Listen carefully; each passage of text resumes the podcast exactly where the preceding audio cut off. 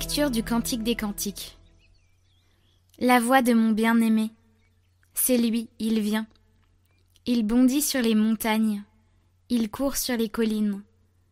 Mon bien-aimé pareil à la gazelle, au fan de la biche. Le voici. C'est lui qui se tient derrière notre mur. Il regarde aux fenêtres, guette par le treillage. Il parle, mon bien-aimé, il me dit Lève-toi, mon ami, ma toute belle, et viens. Vois, l'hiver s'en est allé, les pluies ont cessé, elles se sont enfuies. Sur la terre apparaissent les fleurs, le temps des chansons est venu, et la voix de la tourterelle s'entend sur notre terre. Le figuier a formé ses premiers fruits, la vigne fleurie exhale sa bonne odeur. Lève-toi, mon ami, ma toute belle, et viens. Ma colombe, dans les fentes du rocher, dans les retraites escarpées, que je vois ton visage, que j'entende ta voix. Ta voix est douce et ton visage charmant.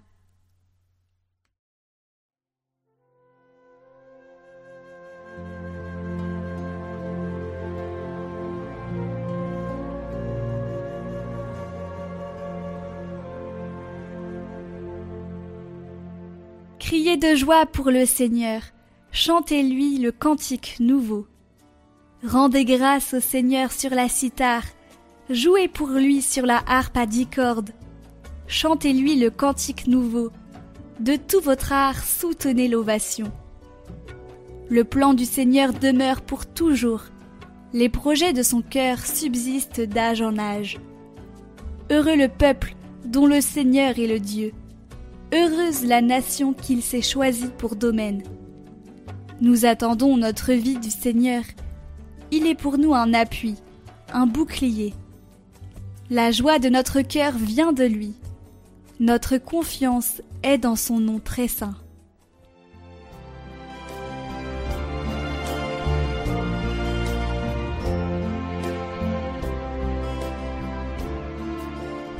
Évangile de Jésus-Christ selon Saint Luc.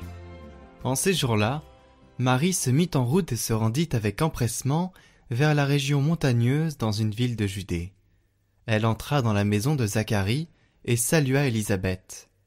Or, quand Élisabeth entendit la salutation de Marie, l'enfant tressaillit en elle. Alors Élisabeth fut remplie d'Esprit Saint et s'écria d'une voix forte Tu es bénie entre toutes les femmes, et le fruit de tes entrailles est béni. D'où m'est-il donné que la mère de mon Seigneur vienne jusqu'à moi? Car lorsque tes paroles de salutation sont parvenues à mes oreilles, l'enfant a tressailli d'allégresse en moi. Heureuse celle qui a cru à l'accomplissement des paroles qui lui furent dites de la part du Seigneur.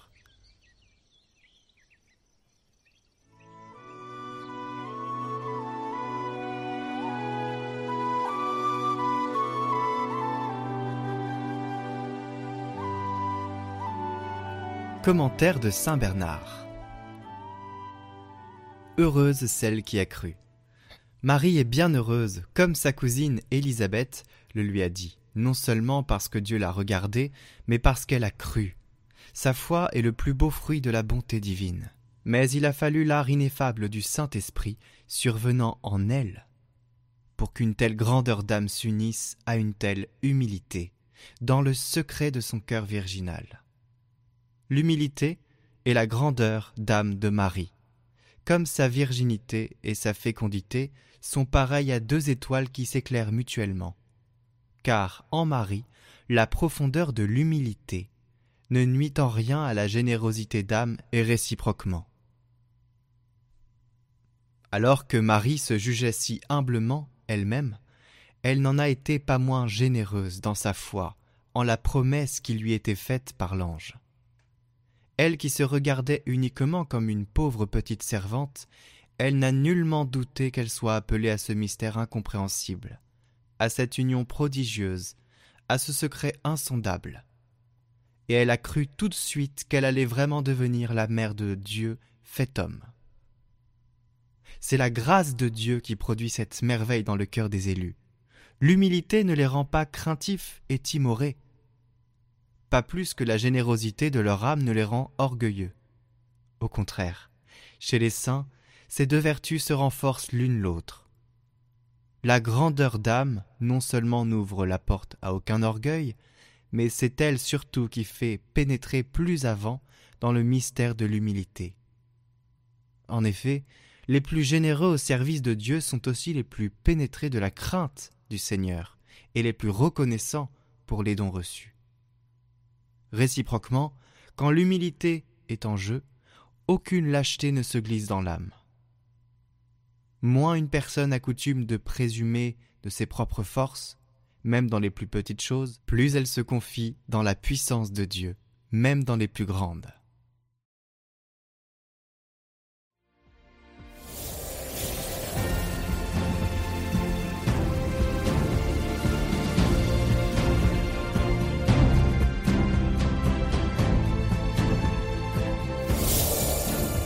Bonjour à tous, aujourd'hui on va parler de l'amour. Mais l'amour, on en entend souvent parler dans les homélies, dans les paroles, aimez-vous les uns les autres, ayez des attentions pour les autres. Voilà, il y a beaucoup de choses qui, sont tout le temps dites par défaut, et puis on a l'impression qu'on on entend tellement ça que ça n'a plus vraiment de sens de l'entendre, surtout de la bouche parfois de personnes bah, qui le montrent pas ou qui ne, qui ne font pas ce qu'ils disent. Donc bon, c'est compliqué. On a été créé à l'image de Dieu, donc, à l'image de Dieu, ça veut dire qu'on est des êtres qui avons une aspiration profonde, euh, une inclinaison aussi pour l'espérance, pour l'amour. Donc on est à l'image de Dieu, on est à l'image de l'amour, on a été façonné comme cela. Bon, après, on peut se couper de cet amour.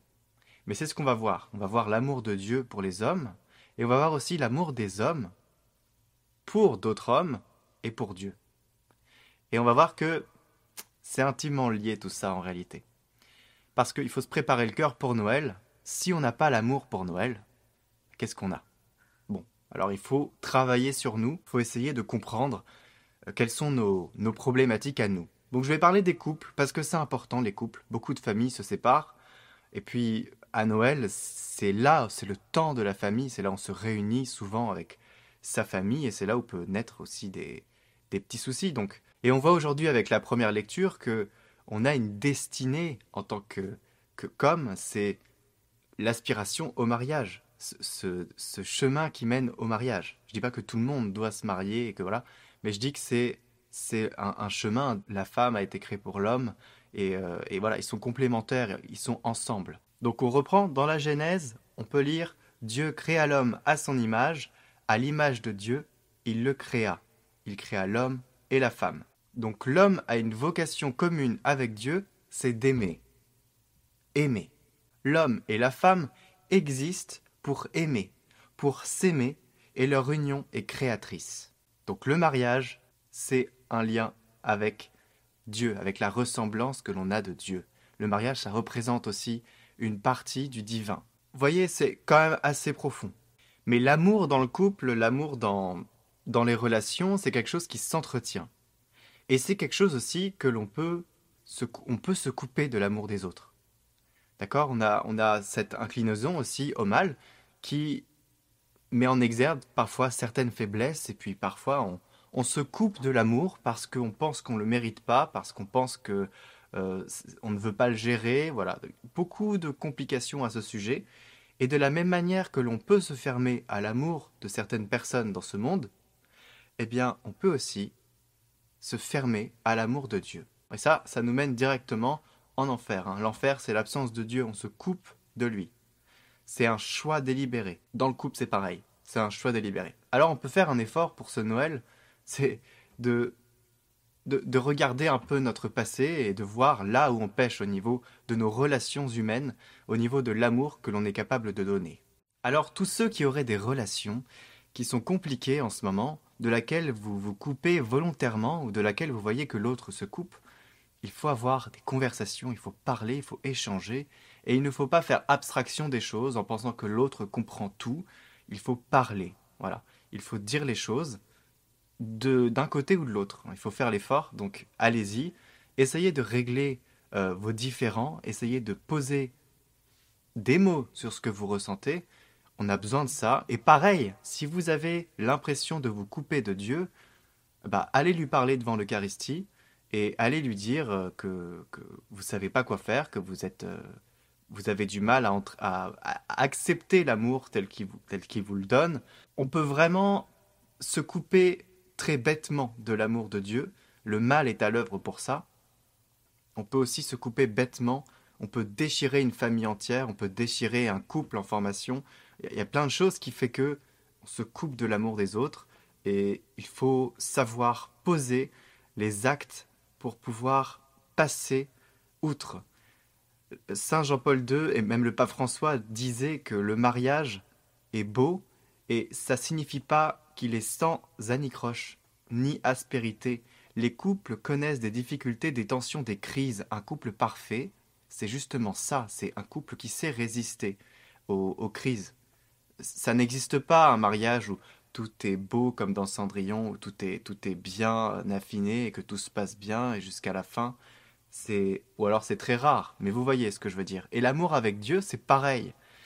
On a toujours des moments où il y a des crises de la foi, il y a des déserts de la foi. Il faut savoir euh, rester à la source et être stable. On vit dans un monde où oh, quand ça va pas, on doit tout de suite changer. Mais non, c'est faut, faut réfléchir, il faut dire les choses, euh, faut pas se téléporter ailleurs et vivre une autre vie. Ça, c'est dans les dessins animés et ça marche pas. Après, on est malheureux. Donc, euh, on sait ce qui marche, il faut régler les soucis. Donc euh, voilà. Avant Noël, vraiment faites un petit constat avec vous-même, un petit constat avec vos relations avec lesquelles vous avez beaucoup d'affinité avec votre couple et avec Dieu. C'est important. Donc nous allons terminer ce commentaire avec une prière une prière intérieure que je vous invite à faire souvent. Euh, alors, cette prière intérieure expose notre parole et notre regard, notre vision des choses, notre ressenti au Père, au Fils et au Saint-Esprit. Donc, parce que tout l'intéresse. Hein. On a besoin parfois d'échanger avec Dieu, et donc la prière, c'est aussi un moyen de le faire. Donc, on peut tout lui dire, notre, voilà, tout ce qu'on ressent, tout ce qu'on, tout ce qu'on a sur le cœur. Donc, Seigneur, je crois en toi, apprends-moi à prier et à t'aimer, je t'offre ce que je suis et les êtres qui me sont chers. Envoie ton esprit, qu'il donne vie à ma vie. Je te loue pour ce que tu es et merci pour ton amour infini. Donc voilà pour ce thème d'aujourd'hui de l'amour, qui est un thème global que j'ai essayé de concentrer un peu sur l'amour de Dieu et l'amour dans le couple et dans les relations. J'ai pas été très en profondeur, mais je pense que le message le plus important, c'est effectivement qu'il faut savoir parler, dire les choses, et de pas juste euh, faire monter la pression et la colère en soi jusqu'à ce que ça explose et jusqu'à ce que ce ne soit plus gérable. Donc Noël, c'est un temps de famille, c'est un temps de réunion, c'est un temps où on accueille notre Sauveur, c'est un temps où on doit du coup faire cet effort, ce premier pas vers l'amour. Hein. Enfin, ce premier pas, ce pas de retour, parce que c'est Dieu qui a fait le premier pas. Mais avec vos relations, vous pouvez aussi faire ce premier pas, et croyez-moi, ça en vaut la peine.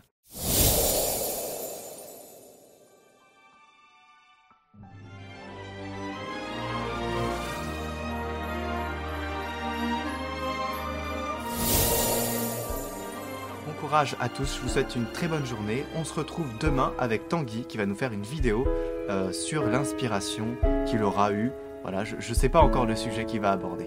Alors à demain, passez une très bonne journée.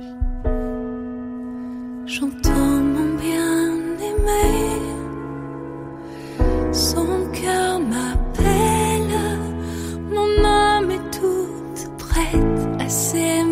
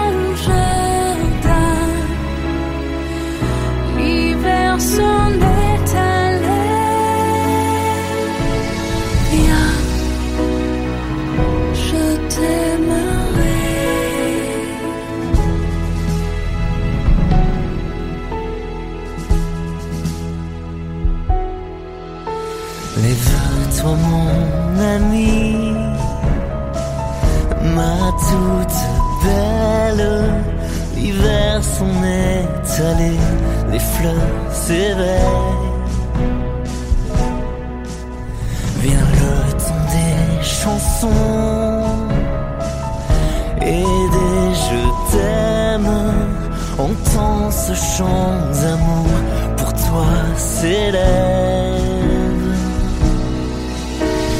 Viens.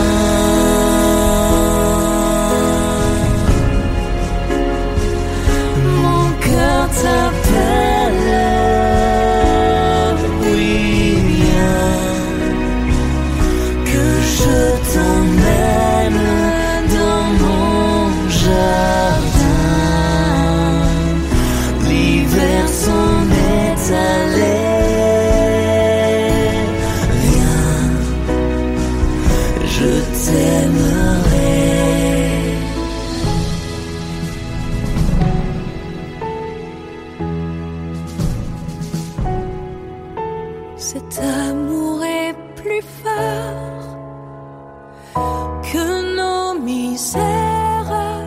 L'amour d'un Dieu venu sur notre terre. La grâce qui guérit et qui relève. Voici l'amour qui jamais ne s'achève.